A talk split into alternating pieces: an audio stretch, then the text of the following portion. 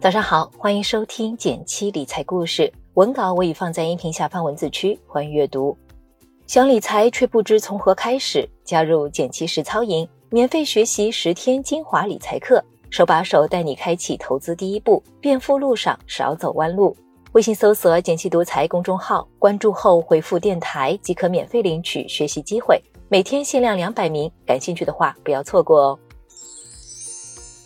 上周五出了个大新闻，六月四日发布通知，将由自然资源部门负责征收的国有土地使用权出让收入四项政府非税收入全部划转给税务部门负责征收。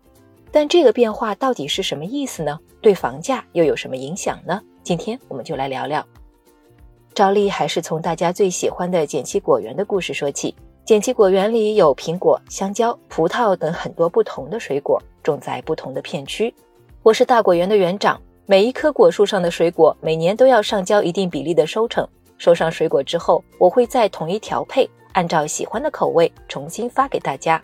每个片区都有自己的负责人，每次开垦新的种植区，他们的片区就会自己收一笔，收到的水果也自己决定怎么处理。有的园区会拿来买肥料，建灌溉沟渠，来年的收成就更好了。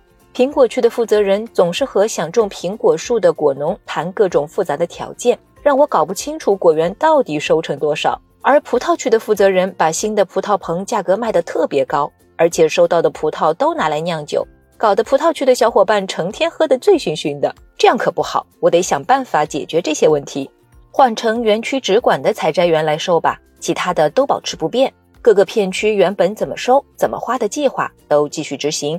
起码这样征收效率更高，收钱花钱的地方也更透明了。故事讲完了，咱们来看看现实世界。财政这个词听起来很遥远，其实就是关于国家怎么管钱的事儿。钱从哪儿来，钱花哪儿去？国家每年也要做预算，把接下来的收入和支出给梳理清楚，跟咱们管钱一样。除了日常收支的账本，为了细化和透明，你可能还会有买房、养老、投资等单独专门的账本。国家账本一开始也很简单，后来逐步形成了四本账。我们将四本账和个人理财账本一对比，你就更清楚了。这个大家可以看一下文稿里的图片。第一个账本是最主要的，比如税收收入、教育支出等，国家收入的大头就都在这个账本里。第三、第四个账本也很好理解，分别是国企和社保相关的收支。而第二个账本，政府性基金预算。就是这次文件的主角了。我们重点说一说，这个账本里占比最高的收入就是国有土地使用权出让收入，俗称卖地钱。二零二零年这个账本的收入里有百分之九十是土地出让收入，高达八点四万亿。在二零二一年的预算草案里，这个收入预算仍然是八点四万亿。可见，在接下来一段时间，地方政府要怎么征、怎么花这个钱，仍然是按原来的计划进行。通知里也提到，除本通知规定外，四项政府非税收的征收范围、对象、标准、减免、分成、使用、管理等政策继续按照现行规定执行。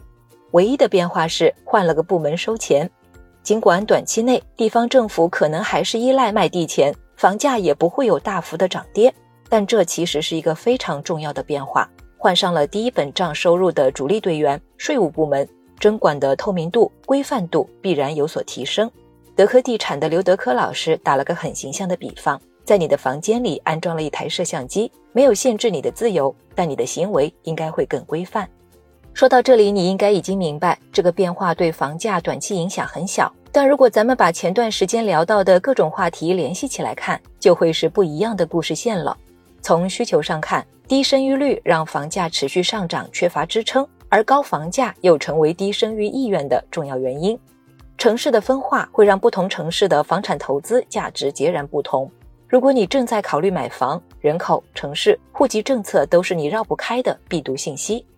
从供给上看，今年的政府工作报告指出，要通过增加土地供应、安排专项资金集中建设等办法，切实增加保障性租赁住房和共有产权住房供给，规范发展长租房市场。缓解大城市年轻人的住房压力，国家一直强调的“房住不炒”正在一点点的落到实打实的政策和管控上，越来越精准有效。